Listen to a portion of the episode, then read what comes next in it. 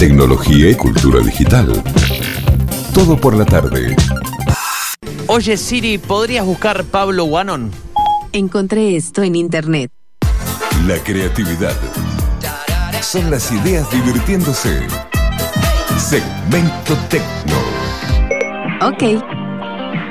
¿Cómo estamos, querido Pablo Wanon? ¿Cómo le va? Buen martes. Hola Pablo, ¿cómo estás? ¿Qué tal? ¿Se me escucha? Más o menos, un poco cortado. A ver, ahora, Ahí va mejor, ahí va mejor. ahí voy mejor. Ahí va mejor, sí, ahí se escucha. ¿Cómo estamos? Bien, bien, ¿cómo andan todos ustedes por ahí? Muy bien, acá tranqui, con un poco de fresco, pero muy entusiasmado por todas las comidas ricas que se pueden comer en invierno. Ay, sí. Ayer, hablan, ah, viste que ayer nos fuimos diciendo coman sopa. A la noche hice una sopa de verduras Uy, qué con rico. pollo, que no quiero decir que estaba rica porque la hice yo, pero la Pero estaba verdad rica. que estaba Bien. bárbara. Ah, genial. Eh, en casa, en casa se suele comer ahí, Pablo, lentejitas, polenta. Y sí, cuando viene el frío, sí, sí, sí. Sobre todo a Teo, a mi hijo mayor, le gusta mucho. Eso, ¿cómo se llevan tus chicos con, con la verdurita, con la legumbre? ¿Bien? Y Te- Teo muy bien, pero las nenas un desastre. ok, ok, y bueno, hay que, hay de a poquito. Había que equilibrar, no podían ser todo, viste, re, Sí. Hay que, hay que inventar alguna app, algo tenemos que inventar, ¿no? O sea, Claro. a mí se me, a mí lo que se me ocurrió alguna vez fue que mm, hacer una verdulería con donde por ejemplo las frutas eh, vos le pongas eh, por ejemplo caras o emojis o algo a, a las manzanas, ponerle a las naranjas que tengan como caritas, entonces que los chicos se copen ahí las empiecen a pedir. Está bueno, o por ejemplo, poder, eh, igual esto ya me parece que no es muy sustentable, pero poder eh, elaborar, po- poder, por ejemplo, decir, mira, a mí me gusta la manzana, viste que los niños son muy de la vista, no me gusta la manzana porque es roja. Entonces ponele Sí. poder cambiarla de color. Pero ya está muy, es poco sustentable todo el temita de los pigmentos, ya es Sí, un aparte. y- manipular mucho la, y que la tenés que manzana. pedirlo del color justo que le gusta, entonces. sí, es complicado, Y entonces complicado. todas las verduras y todas las frutas que cómo van a ser de ese mismo color, no sé. Bueno, pero sí, podemos Sí, buscar la vuelta, podemos buscar la vuelta. Pero se están creando tecnologías para eso, ¿eh? De Sí, que haya sí. pigmentos como muy naturales y que haga- se hagan cosas, sí. Pero bueno, es como que a veces eh, a los chicos le entra todo por la vista, ¿no? Entonces, bueno, Todo. como, como, como vestirlo a la cuestión para que, Y bueno, agarrás, bueno.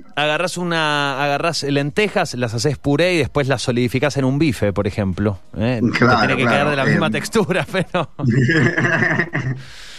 Y es, es un temita, es un temita. Pero bueno, de a, po- de a poco ya, ya van a tener tiempo para darse cuenta de que es muy rico. Sí, sí, pero bueno, es una lucha a veces con los chicos, no es tan fácil. Eh, bueno, y hablando de lucha, un, un aviso que quería pasar, que acá me llegó una gacetilla de prensa que me pidieron por favor que la pasen en el programa, que siempre nos sigan, etcétera. Eh, eh, resulta que va a haber un encuentro latinoamericano de sumo robótico. ¿Cómo le suena eso? Eh, interesante como mínimo. Bien, sumo Quiero saber robótico. más. Cuénteme más.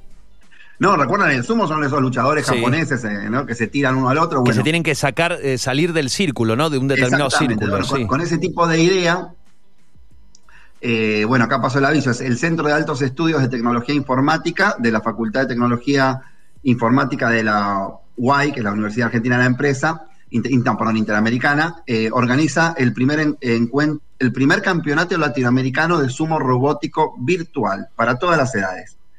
El mismo forma parte de la llamada Roboliga, un clásico especial que se busca introducir y promover el desarrollo del pensamiento lógico desde edad temprana. ¿Por qué desde edad temprana? Porque, bueno, es como que va a haber categorías eh, de acuerdo a la escuela en la que estén los chicos y va a estar la categoría infantiles de 9 a 10 12 años, o sea que es primaria, digámosle, juveniles de 13 a 18 y adultos de 19 en adelante. La inscripción cierra el 31 de mayo. Bien. Eh, así que bueno, está todo este mes para ver esto. Eh, en cual la, la modalidad, un poco la que hablamos del sumo, es bueno, eh, que se va a, simula- a simular que parezca lo más, lo, digamos, lo, lo- que se parezca lo más posible a una lucha. Sí. eh, con que va a haber rozamiento, colisiones, o sea, los, los robots pueden volcarse, engancharse, levantarse, eh, y bueno, y este tema de, de- de sacarse de su zona, de la zona, ¿no? Sí, Eh, hay, hay unos, en, creo que es en Estados Unidos, hay torneos de este tipo de, de, mm, pero no son de sumo, sino que directamente tienen un área como una suerte de ring y juegan eh, pero son unos robots que tienen fuego, eh, tienen eh, cuchillas, o sea, eh, que en realidad deja, gana el que destroza al otro directamente. Sí, sí, sí, pero lo son, destruyen. son impresionantes y encima en el en el ring, durante, en el suelo, digamos, donde van, eh, donde se desplazan los robots, Sí. eh, salen del piso, salen sierras, chispazos, o sea, es, no, no, son es bestiales. Pero verdad. está muy bueno, es muy entretenido verlo, porque además no, Y- no hay daño alguno más que el, el, el, la- los pedazos de, de chatarra que. Vale que- aclarar, la gente está atrás de un vidrio. eh, sí, la, la gente está atrás de un acrílico. Sí. Eh, y hablando de eso, eh, lo conecto, perdón que te, te interrumpí, pero lo conecto directamente con un estudio que se hizo, mm, lo hemos mencionado, pero lo voy a recordar. Eh, se hizo un estudio hablando de esto de, de que el daño, ¿no? El daño y que un, un, un, un robot se rompa o se destruya. Eh, hubo un estudio que demostró que podemos desarrollar determinadas eh, emociones afectivas para con una, una máquina, ¿sí? Sí. Eh, o sea, un- sería normal pensar que tengamos afecto con una mascota, obviamente con otras personas, y que cuando por ahí esa mascota fallece o mu- muere, obviamente nos ponemos tristes. Ahora, ¿qué pasaría si un robot se rompe o un robot lo destruyen? Y se descubrió en un estudio, en investigación que se hizo, no recuerdo ahora qué universidad lo había realizado, que eh, se pueden desarrollar justamente eh, emociones vinculadas a, el apego o determinado afecto a, a- un robot y eh, mostraban que le pegaban un hachazo adelante de una persona a un robot con el que había estado una semana conviviendo con ese robot y se ponía a llorar la persona. Eh, y no deja de ser un, robot. Pero bueno, es me pareció interesante, por lo menos interesante el estudio ese. Sí, eh, Fer, en realidad está lo, lo- más interesante que eso es la, la- inversa, ¿no? No es que nosotros tengamos emociones por el robot, sino que el robot genuinamente tenga emociones. Hay un libro de Marvin Minsky, que fue uno de los creadores de todo el tema de la robótica, que se llama The Motion Machine. Y en ese libro de Motion Machine es lo que fue como, a partir de, de- de- de- fue como decodificando todas las emociones posibles y pasándolas a código, ¿no? O sea, eh, y él postulaba que las, las- la- los robots del futuro Sí. eh, van a poder sentir. Esperemos que no sientan mucho porque si pasa esto que vos decís, va a ser tremendo.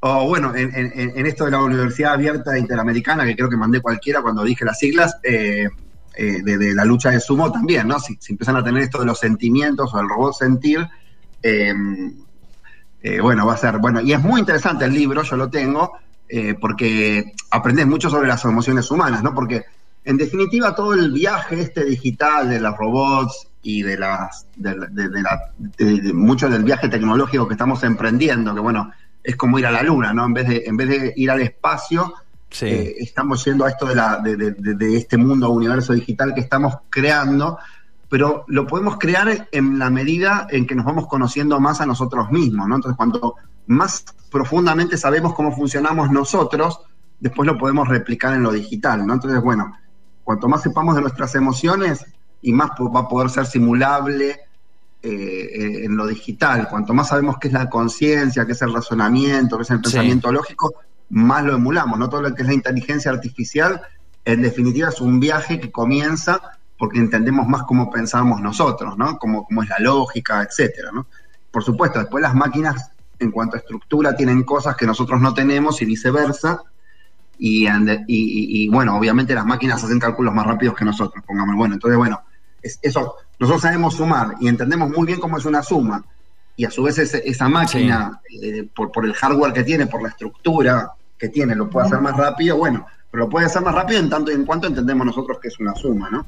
Eh, entonces, bueno, ese es el viaje por ahí en el que estamos metidos y, y bueno, y, y- y que el robot pasa a ser una, una actividad más de lo escolar, eh, es, interes- es, es- es increíble en realidad, ¿no? Porque uno lo, lo ve hace Sí. unos años atrás y es algo Sí, que era, totalmente. no era algo mencionable, ¿no? Acá estamos mencionando que se puede hacer, eh, las rutinas están hechas con con Python, por lo que estoy leyendo acá en el comunicado, están construidas con ciertos bloques de código, que en definitiva también es menos complicado en un punto de lo que parece, porque muchas de esas rutinas ya están hechas, entonces los chicos obviamente no pueden eh, ser programadores Python, no, pero sí entienden las funcionalidades de los códigos y cómo mezclo los códigos, y si que mezclo este, este comportamiento con este otro comportamiento puedo hacer esta otra cosa, bueno.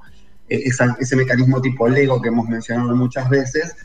eh, y bueno, después uno verá si le interesa más o no, ¿no? Pero, pero bueno, es bastante increíble. Hubo mucho desarrollo hace unos años atrás con el tema del fútbol.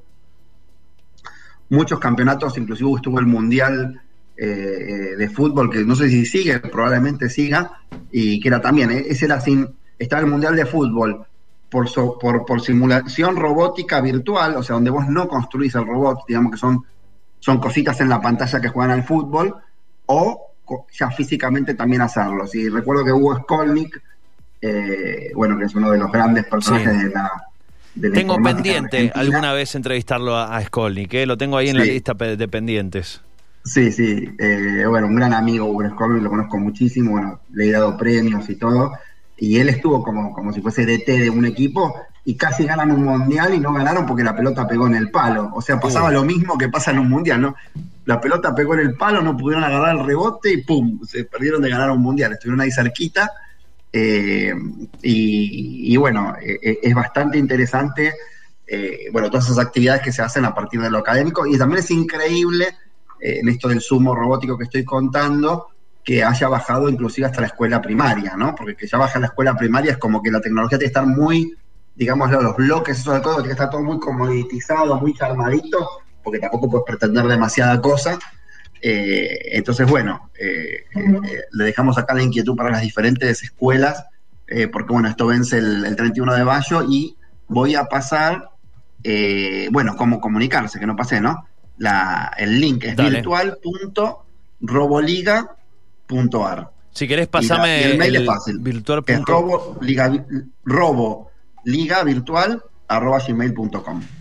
Ahora voy a pasar este mismo link por nuestro canal de Telegram, ¿eh? que allí vamos pasando todo. Eh, ahí está, ¿eh? programación, claro, ¿eh? en Faito no con bloques, categorías por edad, infantil de 9 a 12, juvenil de 13 a 18, adultos 19 en adelante, ambiente realista, che, está muy bueno, me gusta. Sí, ahí, ahí lo decís vos con mejor voz que yo, así que la gente habrá entendido mejor. Bueno, Roboliga, acá está, acá está, muy bien. Lo voy a pasar por Telegram, eh, al ca- el canal que, que tenemos allí, para el que esté interesado, hasta el 31 de mayo, entonces, disponible para poder inscribirse. Me gusta, sumo robótico. Sí. Me gustaría, eh, está bueno, lo digo, lo, lo, lo virtual. Igual estas cosas está buena para verlas ahí, ¿no? Para, para estar ahí Sí, en- esto es una de esas cosas que por uno de los equipos. Le falta el vivo. Le falta el grito ahí como, dale, dale. Y, No, y- aparte que de repente te encontrás reservado por algo que decís, o sea, sí, me estaba re bueno, pero te, te deseo incluso estar con la- las otras personas, sentir como todo el mundo Sí. está Pero bueno, por ahora eh, será virtual, eh, así que eh, la oportunidad de, de poder participar. Bien, eh, ¿vos estuviste en, en alguna eh, en alguna de estas eh, competiciones? No, sí estuve en alguna transmisión de estas que vos dijiste, de las que, de las agresivas, hace muchos años atrás. En, en la del fútbol fue una que sí seguía un campeonato, pero no, no, no, no, es que no estaba tanto en YouTube Live en esa época, ¿no? Sí, era más lento, digamos, mi, mi, pero uno iba siguiendo cómo iba Argentina, ¿no? Que pasábamos a los cuartos de final o la semifinal, ahora no recuerdo bien, pero eso fue lo que más seguí. Sí. Eh, había mucha matemática mucha ingeniería detrás de ese equipo, ¿no? Había, había gente de, la, de ciencias exactas muy pesada que uno ya conocía de otros ámbitos, entonces era súper interesante eh, eh, ver eso, ¿no? Porque en definitiva es como que había reglas, había algoritmos, había, había como, no podía hacer cualquier cosa, tenías como ciertos condicionamientos, digámosle, eh, y necesitaba era eso, ¿no? ¿Qué, qué ideas, qué algoritmos, quién descubrió algoritmos que funcionaran mejor eh, dentro de ese ámbito, ¿no? Por ejemplo, no sé, para decirlo que la gente lo entienda, bueno, eh, me chocan, me tiro al suelo para que me, me, me, cobren falta, no me tiro al suelo, entonces el algoritmo tiene que estar pensando y por adelantado todas las situaciones posibles y el otro equipo hace lo mismo y aquellas ideas que después puestas en acción son mejores, eh, eh, eh, ganan, pero a veces, para complicarlo un poquito más, ganan en cuanto y en cuanto hacen muchísimos partidos. Sí. Como- No, viste el Barcelona, y si el Barcelona gana, si le das mil partidos, pero puede pasar que pierda el campeonato porque perdieron con un muerto que no sé quién era, este que perdió Messi, Sí, sí. ¿entendés? que no puede pasar nunca, bueno, pero sí, y ahí, o sea, si vos jugás mil partidos y bien, el otro equipo, no sé si era el Getafe, bueno, ahora no recuerdo, le va a ganar cinco, ponele, ¿no? Pero justo le ganó uno de esos cinco, en el momento que los tipos perdían la punta Sí. que podían estar solos. Aclarar, porque por ahí muchas veces nos imaginamos, eh, en este caso, esta roboliga es virtual y los robots son virtuales también, ¿sí? No son robots reales, sino que son algoritmos que están eh, programados en, como decías vos, en, en Python para poder eh, reaccionar o tener determinados movimientos de acuerdo operar. a, sus, a, a justamente las interacciones con este algoritmo. Son algoritmos eh, eh, que están plasmados dentro de un robot virtual. Eh, así que, iba a aclararlo. eh, también existen de estos reales, pero bueno, en este caso es virtual. Claro, claro, lo de los- lo- en el MIT, entonces hacen con lo- bueno, hacen estas competencias que vos contás, que la que vos dijiste es, es- es muy cruda, pero es muy interesante, porque en definitiva hay muchas más ideas ahí en juego, ¿no? O sea, ¿qué me conviene? Eh, ¿Sacar fuego o poner una rueda de estas metálicas rodantes? ¿Entendés? Vos, en definitiva Exacto. algo, el espacio es finito y vos podés poner muchas cosas, y bueno, pero ¿cuál pongo? ¿Cuál es mejor? Y por ahí el fuego le gana no sé qué, pero la rueda de ventana le gana al otro, y la combinación de esto con esto a nadie se le había ocurrido, y ese es el que termina ganando, ¿no? Eh, eso es un poco lo, lo- lo- bueno, es, es algo lúdico por un lado, pero no deja de ser algo que es útil también en el sentido de que, de que bueno, que uno descubre que para diferentes problemas hay distintos tipos de soluciones, hay eh, a veces dos soluciones son totalmente distintas, pero las Sí. igual de eficaces, bueno, etcétera, ¿no? Que, que, eh, bueno, en matemáticas se ve mucho, ¿viste? Uno puede llegar a la cuenta, pero de muchos caminos distintos, ¿no? Sí. Le, le quiero mandar un saludo a Dani que me manda un cariñoso mensaje diciendo que es malísimo la idea de cambiarle el color a las frutas. ¿eh? Sí, ya sé que es malísimo. un beso. Eh, sí, es muy mala. La verdad que salió, salió Gracias sin, por el sin apoyo. pensarlo. Eh, Se aprende también de los de, Sí, los- sí. de las críticas constructivas. por supuesto. No, es muy mala esa idea, es muy mala. Eh, No, bueno, pero la idea a la que íbamos, por ahí no se entendió un poco hablando rápido, pero la idea a la que íbamos es que, digamos, las manzanas son todas iguales y estamos en un mundo donde podríamos hacer que las manzanas sean todas distintas y sean la manzana que cada uno quiere, digamos, ¿no? Entonces, bueno, eh, era un poco eso, digamos, ¿no? Uno puede hacer la manzana que le va a llamar la atención a determinado chico, que no va a ser la misma que la otra, y eso man- Esto existió siempre. Yo cuando era chico, por ejemplo, existían unas galletitas con formas de animales, ¿no? Sí, Y claro. entonces sí, sí. Ay, las que las- pero uno quería la galletita con la formita de animales porque investigabas que este animalito jugaba con el otro. Era como un chiche, ¿no? La transformar el alimento en una especie de chiche. Y bueno, es, es como decís vos, encontrarle la vuelta también para que sea interesante, para interactuar con el alimento. No jugar, ¿viste? Sí. Dicen, no se juega con la comida, pero interactuar, que haya una motivación ahí para comerlo.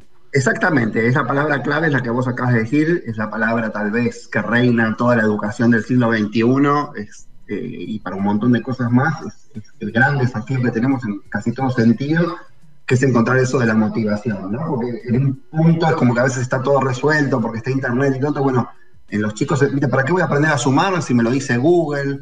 Eh, ¿Para qué voy a poder programar si hay código que lo agarro y lo robo de otro y ya está? O sea, el, problema este de la motivación es, una de las grandes palabras de esta época eh, y es, mm, bueno, entonces es motivación para todo, ¿no? Desde el punto de vista de un padre es para comer, para estudiar, para esto, Sí. para lo otro. Antes, eh, a veces había como antes por ahí una regla, bueno, tenés que estudiar porque tenés que estudiar, ¿no? ya está, no, no, no había mucho poder de cuestionamiento, era el látigo y eh, la cuestión, ¿no? Pero bueno, en este mundo nuevo, que, que hay otro tipo de libertades y de cosas, eh, el- el- el- el- el- la palabra motivación, ¿no? Ustedes se acuerdan, ¿no? Cuando estaban en la escuela, al final uno siempre tiene, no sé si son uno, dos, tres, pero siempre hay uno, dos o tres maestros que hicieron la diferencia, ¿no? Que era el que la clase, ese tipo lograba la motivación, ¿no? Ese tipo... Lograba llegar. todavía No me acuerdo de nadie, pero me acuerdo de uno, ¿no? Sí, sí, sí. Bueno, ese uno eh, necesitamos tener mil ahora, porque es- es- es- es- cambió tanto que, que ese uno es como fundamental, ¿no? Que te da esa sabiduría o por la empatía, bueno, no sé, de alguna manera, ese tipo que te motivaba eh, es, es lo que es un, gran pendiente, digamos, dentro de todo este mundo, eh, y es uno de los grandes desafíos que hay en, en- porque antes las generaciones cambiaban cada 20, 30 años, ahora no sé, yo creo que las generaciones están cambiando cada 7 años, ¿no? O sea, eh, hay un aceleramiento que es infernal. Sí, y esto que decís de, es- ese que te marca, ¿no? Ese profe que, que te marca. Y, y entiendo que hoy está muy vinculado, a ver, cada uno tendrá su, ida y su vuelta, ¿no? Con, cuando uno es chico, uno encuentra diferentes eh, eh, pasiones, o uno por ahí glorifica a uno, o le cae mal otro. Pero creo que hoy, eh, este, esta persona que te lleva por el lado de, de la experiencia decir, vení, mirá, vos podés hacer esto. Y creo que el, el decir, che, participamos en una liga robótica, por ejemplo. Eh, el, el profe con pinche, ¿no? El que viene y se suma al equipo y que no te necesariamente hace notar que él es el profe y que vos sos el alumno, ¿no? Sino que es un equipo trabajando con un fin común. Sí, exacto, exacto. Es, es, es, es como mandatorio, ¿no? Los profes ahora le tienen que buscar la vuelta. Las charlas TED, eh, está de todo el, el, el, el proyecto, proyecto es una realidad, de hecho hay miles de charlas ya hechas, del TEDx eh, ED de educación, Sí. eh, que en Argentina tuvo, arrasó, hizo un montón de cosas. Bueno, esos profesores son re interesantes, ¿viste? Porque lograron motivar a los chicos para que den una charla con una idea original y que se suba a YouTube. Muy bueno es eso, digamos, ¿no? Eh, eso es un poco lo que, lo que el mundo nuevo este que, que va, porque el- si no tenés la motivación, no tenés como ese combustible que te mueve, ¿no? Ahora, no es nada fácil de hacer. No, eh, claro. Y bueno, hay plataformas nuevas. Una es esa, ¿no? Eh, esa no, no, no es menor. eh, no, eh, es un desafío, no es fácil de hacer ni nada, pero ya está más o menos el programa muy organizado, muy estructurado y sí genera un camino de motivación para quienes lo hacen. Y, y bueno, ese es uno otro que podemos recomendar, ¿no? Todo lo que es TEDx Ed, que se puede googlear después, eh, a Jerry Sí. Melina Furman, bueno, hemos hablado alguna vez con ellos. Charlamos, charlamos, Em, sí. Eh, eso, es- eso es algo interesante, pero bueno, es difícil, ¿no? O sea, eh, porque si yo te lo digo ahora, ¿cuántos profesores te acordás? Uno, ¿viste? Se te borran todos, o sea, que, que nadie te dejó ninguna huella, es tremendo. Sa- saludos para saludos para Sabrina, mi profe de química, mira, me acuerdo. Bien, apareció un nombre, muy bueno, ¿eh? Saludos Muy para bueno. Sabrina, que nos hizo, nos hacía cada ejercicio de que nos hacía con todas las valencias de todos los elementos de la tabla periódica. Ahí tenés. No, pero ¿cómo? Y después ni estudiar, había que no había ni que estudiar para los exámenes, porque hacías trabajos prácticos tan largos que te acordabas todo, sabías todo, al- a- de taquito la sacabas. Claro, pero de que de alguna manera, viste, Eh, ellos manejaron la clase, ¿no? O porque motivaron por el humor, o por la historia que contaban, o Sí. por el desafío que te proponían. Bueno, de alguna manera eh, eh, se logró. Yo quiero también dejar, cada uno ahí deja sus nombres, yo quiero dejar de la facultad, voy a quiero dejar a- a- el nombre de, de Enzo Gentile, que era de matemática, y de Máximo Prieto, que era de ciencias de la computación, los dos increíbles. Eh, Enzo Gentile, un matemático así, y te tomaba prueba y la prueba era un problema abierto de la matemática, o sea, nadie lo podía hacer a la prueba. era- eh, entonces, bueno, la gente se iba, se iba a otra cátedra, no quería saber nada él. Pero ese tipo, los que lo escuchaban, o los que lo escuchábamos, te motivaba un montón, porque no era tan importante la nota, lo importante era cómo se conectaba la matemática con, otras, con otros problemas y con otras cosas, ¿no? Eh, la, la- la visión personalísima que él le ponía a, la- a las clases. Sí, y, Eh, Y, y entender también cuando cuando en- hay un trato, bueno, me, me gusta, hoy la verdad que arrancamos por un lado y terminamos en otro muy distinto, me gusta haber- habernos ido por las ramas porque estamos tocando temas que creo que a todos nos han y nos ha interpelado alguna vez. Eh, creo que también está esa persona clave, esa persona que te hace sentir que vos sos capaz y no que eh, tenés como, como, como que sos inútil y tenés que aprender sí o sí, ¿no? Como, Sí. Quiero decir, no que te hace sentir que no lo sabes y que dependés de esa persona para aprenderlo, sino que vos sos capaz de hacerlo y simplemente esa persona te acompaña. Te da, te da alguna herramienta para que vos después sigas. Exacto, sí, bueno, eso es otro gran problema. Creo que es un problema que también crece, ¿no? Porque es como que, fíjate, el, edificio del conocimiento es cada vez más enorme. Entonces, un pobre chico de nueve años se enfrenta con tener que eh, condensar el conocimiento de muchos siglos ahora, porque no es como que el siglo XX, bueno, condensó hasta ahí, pero después vino todo este otro mundo digital y se hizo una cosa y vos Sí. decís, no, no llego nunca, ¿entendés? O sea, no llego jamás, de los jamases Em, a nada, o sea, porque no, no llego. Salvo cuando hay una cosa, una ola nueva, ¿viste? Es una disciplina totalmente Sí. nueva, pero si no, no llego. Eso es feo de sentir, ¿no? Y, y claro, muy importante para eso que se muestre un poco eh, caminos alternativos o cómo si se llega, pero que es así, sí, y que obviamente que todos son capaces, en realidad más capaces, ¿no? Si uno ve las capacidades de los chicos, yo tengo a mi hija de nueve años y me edita unos videos que, de los cuales yo no soy capaz, y no le enseñé ni siquiera a bajar los programas de la Play Store. Entonces, bueno, eh, de golpe hay, hay, hay capacidades que crecen a una velocidad también distinta, ¿no? Entonces, bueno, eso también es, es notable. En el tema de la pandemia creo que se vio mucho, porque se vio esa disociación de los maestros que no- ni sabían qué era el classroom y los chicos que iban a 10 por hora y, y ya manejaban todo. Bueno, e- eso fue también interesante, ¿no? O sea, Sí. a veces sí son capaces, son más capaces que los adultos, inclusive. El, ya que estamos, eh, para como para cerrar, ¿qué hora es? Eh, menos 10, estamos justísimos.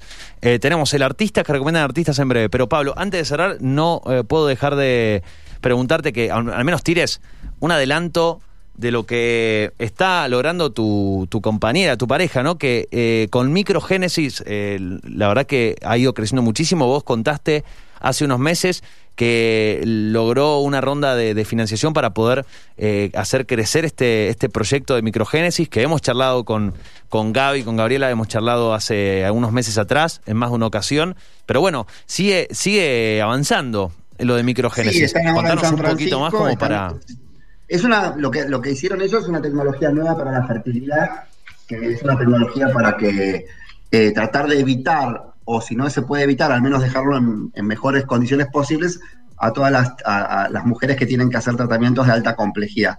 O sea, que ni siquiera lleguen a alta complejidad, o si llegan, llegan en, un escenario mejor donde las chances de éxito sean muy grandes, porque los tratamientos de alta complejidad eh, tienen todo un lado B, que es la parte de hormonas, las drogas que les ponen y todo eso, ¿no?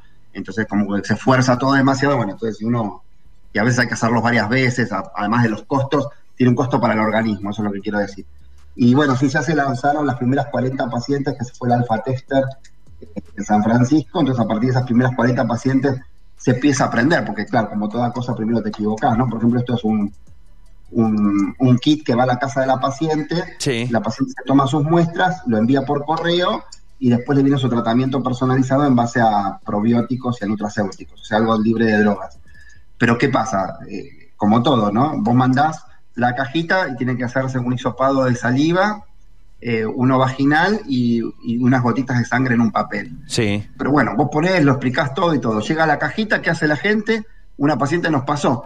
A- agarró y se hizo el hisopado de saliva, ninguno de los otros dos. ¿Y por qué no? Ah, no, porque yo pensé que había que hacerse uno de los tres. Entonces ni leyeron las instrucciones ni nada, ¿no? Bueno, en este alfa tester empezás a aprender un poco al escuchar al otro, al escuchar a los pacientes, cómo comunicar las cosas de forma que el otro te entienda, ¿viste? Porque eh, la comunicación, la clave es esa. Uno puede hablar bien, ser Borges, etcétera, pero lo que vale es lo que entendió el otro. Entonces, Sí, bueno, en que este sea tipo de- efectivo. Si no llega, Claro. hay algo que falló. algo que falló, básicamente algo en algún lado falló. O sea, eh, cuando vos tenés algo que va a ser masivo a mucha gente, y va a haber miles de interpretaciones distintas. Entonces vos tenés que diseñar una plataforma, una manera de hacer las cosas, donde, obviamente siempre vas a tener errores como en todo, pero bueno, donde la gran mayoría, el 99%, entienda lo que por lo menos hay que entender. Sí, Eso que bajar el parece margen de fácil, error. Como cuando hablamos de los robots que tienen muchas partes y pueden hacer muchas cosas, no es tan fácil, porque vos tenés, en algo que tienes un- un un, un- un doble, un doble, ¿no? Porque tienes un, un kit que llega, que te tomas las muestras y después van Claro. a llegar probióticos, o sea, hay muchas cosas dando vuelta, digámosle, bueno, entonces, cuanto más objetos, eh, más posibilidades de confusión, ¿no? Pueden seguir en las redes de Microgénesis, que bueno, tuvimos la, la posibilidad de charlar con, con Gaby, que nos, nos contó ¿no? en detalle sobre, sobre este desarrollo. Así que apenas haya novedades, eh, bueno, in- invitadísima para que charlemos con ella nuevamente, Pablo. Sí, sí, ahora está en San Francisco, bueno, por ahí podemos combinar un día de estos que Dale. allá eh, esa charla vaya contando la- la- estas primeras experiencias, está Dale. en el sentido que ahora sí se está hab- hab- eh, tratando a pacientes reales, en un- en- como lo digo, en una especie de alfa tester, como una especie de Bien. piloto, de piloto, pero ya es real en el mercado de Estados Unidos. Y bueno, fue una tecnología desarrollada desde el CONICET, así que también es interesante el, el tema de impacto. ¿no? Es la primera empresa de fertilidad de América Latina que creó una tecnología y la llevó al mercado mundial, digámosle. Bueno, felicitaciones, eh, mandale saludos a, a Gaby y Sí, claro. ojalá estemos eh, en contacto con ella pronto. Eh, Pablo, te saludamos. eh, bueno, la verdad un gustazo, nos fuimos, eh, una linda charla que se fue por las ramas, estuvo muy buena. Fuimos navegando, como se Sí, hace por sí, internet. sí. Me gusta. Un gran abrazo, eh, que tengas Muchas buena gracias, semana. Pablo. Gracias, un abrazo para todos, besos. Chau, chau. Bueno, allí la palabra de, de Pablo Bueno, que siempre eh, sus charlas, bueno, van despertando eh, ideas, eh, formas de innovar, curiosidades, etcétera. Tecnología y cultura digital. Todo por la tarde.